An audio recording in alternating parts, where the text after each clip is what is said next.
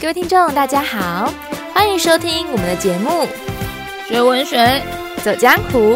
我是刺客，四川文学真面目。大家好，我是游侠，游出文学的美好时光。各位听众，大家好，欢迎回到我们的节目。今天我们要开启一个新的单元，叫做“文学下午茶”。今天你想要点什么样的甜点呢？那我们今天要为大家介绍的是。一杯带有人生苦味的黑咖啡，一首非常优美的现代诗，雅贤的《昆凌》。昆凌难道是周杰伦的老婆昆凌吗？不是，但是呢，在这首诗里面，昆凌也是指一位美女的意思，但是她的身世就没有像周杰伦的老婆昆凌一样这么的像公主一样哦。她是流落街头的一个美丽的女性。好，接下来就让我们一起来读这首诗吧。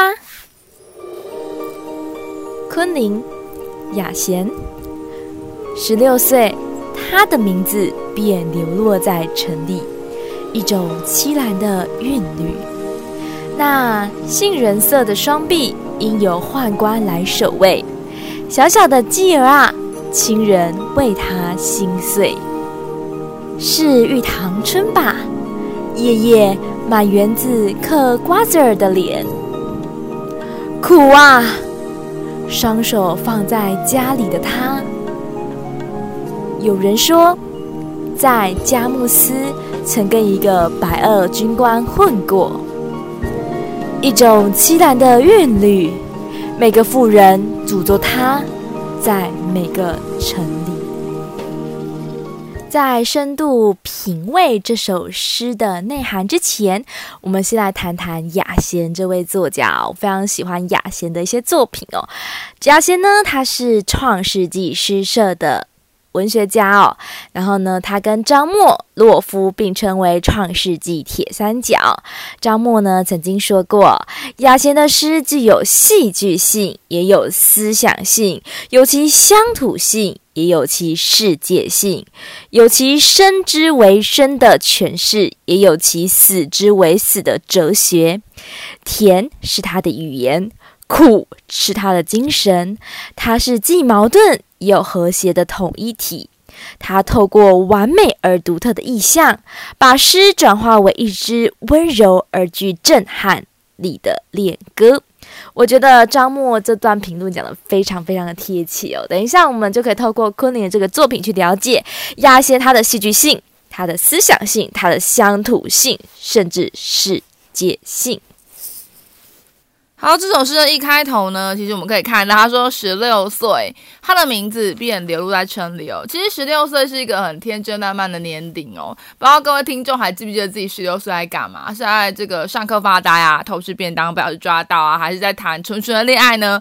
但不管如何哦，这个故事里的主角，他的十六岁已经不简单了，甚至是已经开始流落了。所以他说说这个名字流落在城里，一种凄凉的旋律。所以这个“流落”一词哦，表面上指的是一个人呢是漂泊的，是流浪的，可是其实更反映出来的可能是他的内心是寂寞的，是孤单的。还有呢，包含他的声名，他声名可能是不是？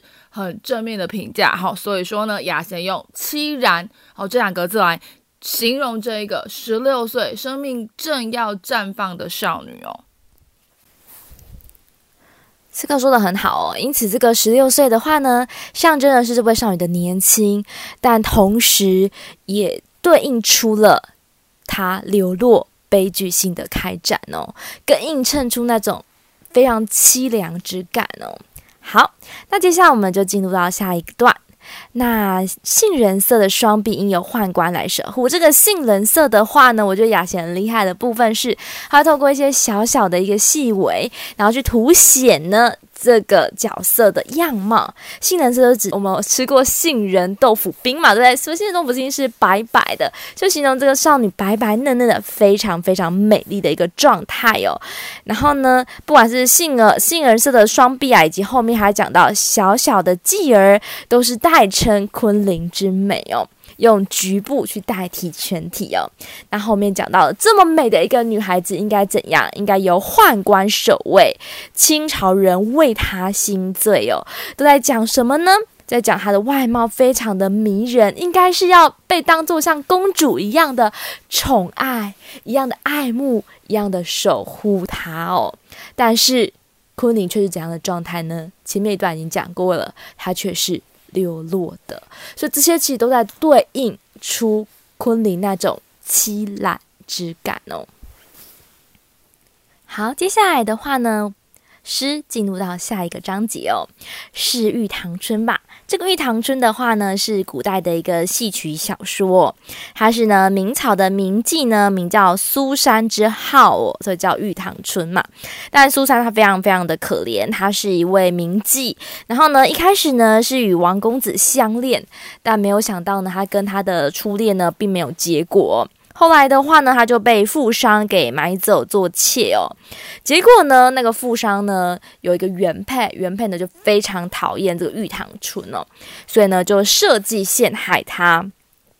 就说呢，玉堂春呢，他呢毒杀自己的亲夫哦，需要被判死刑哦。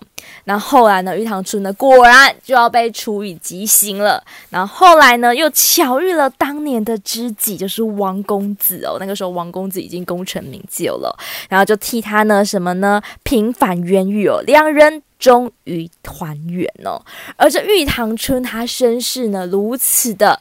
凄然，也就是跟我们的昆凌是一样的，她们都是流落在外的女子哦，有美好的容貌、美好的才情，但是命运往往没办法掌握在自己的手里哦。所以他下一段就用括号去写了什么呢？夜夜，这边的夜夜象征的就是黑暗，也象征昆凌的生命画布是非常的黯然的哦。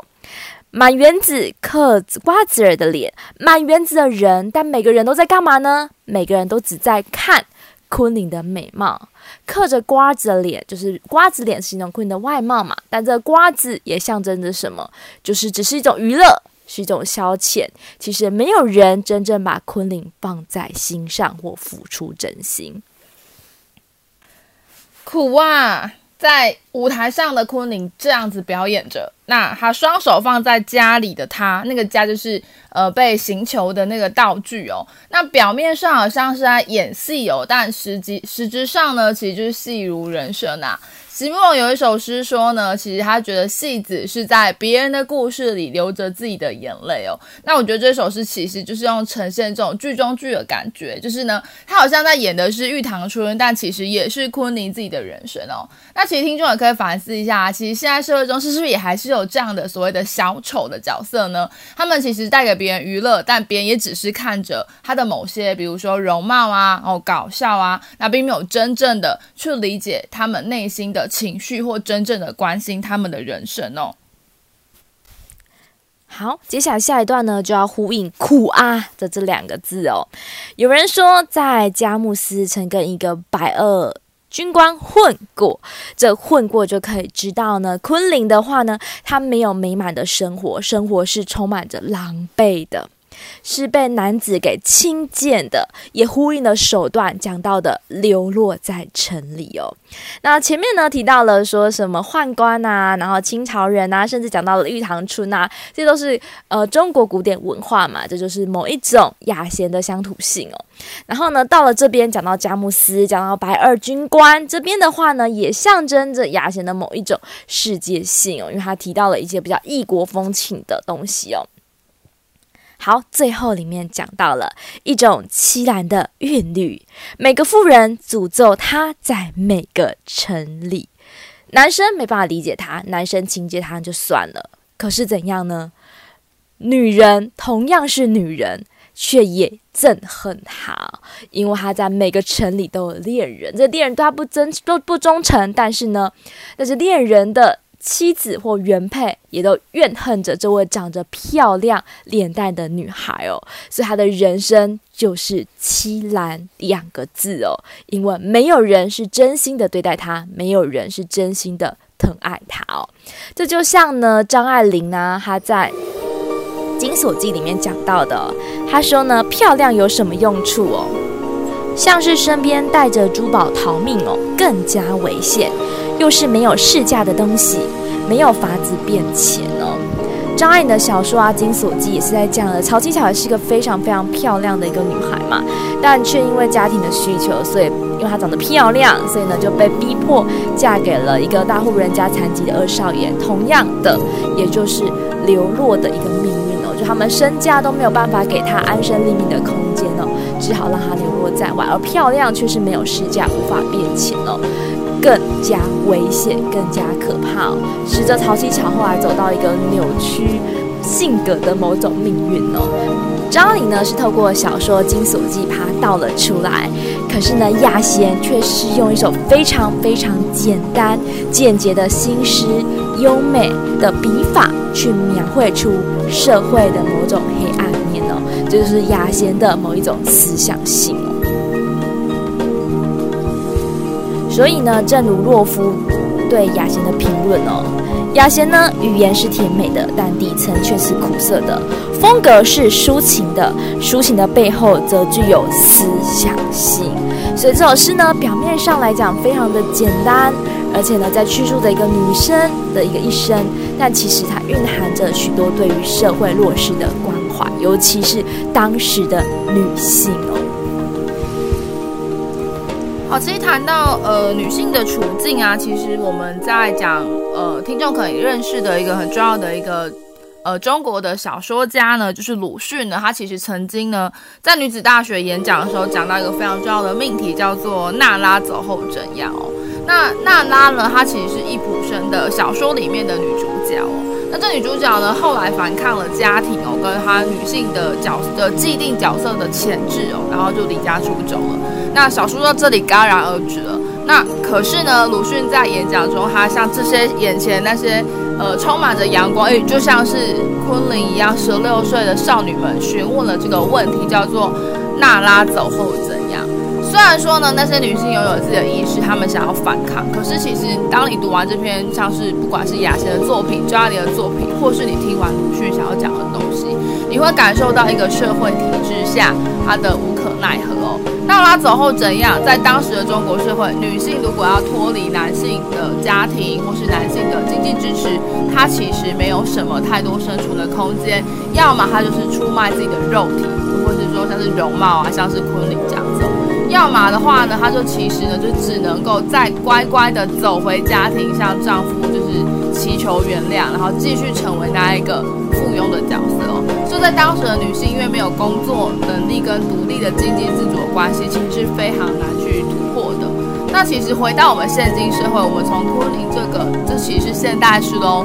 那雅贤呢，在现代还是看见了这样的社会问题。那我们刚刚说世界性。你呃，听众可以思考啊，这个世界上又有多少的女性，她们其实也正遭受，或此刻正是处于像昆凌这样角色命运的状态。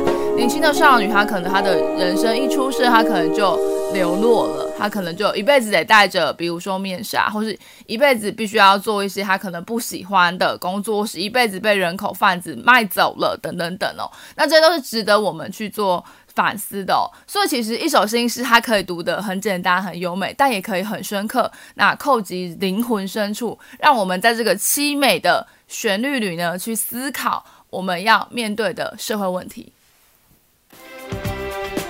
讲到昆凌这首诗，讲到雅贤诗中的世界性，有想我的话呢，就想推荐大家看一部非常非常好的纪录片。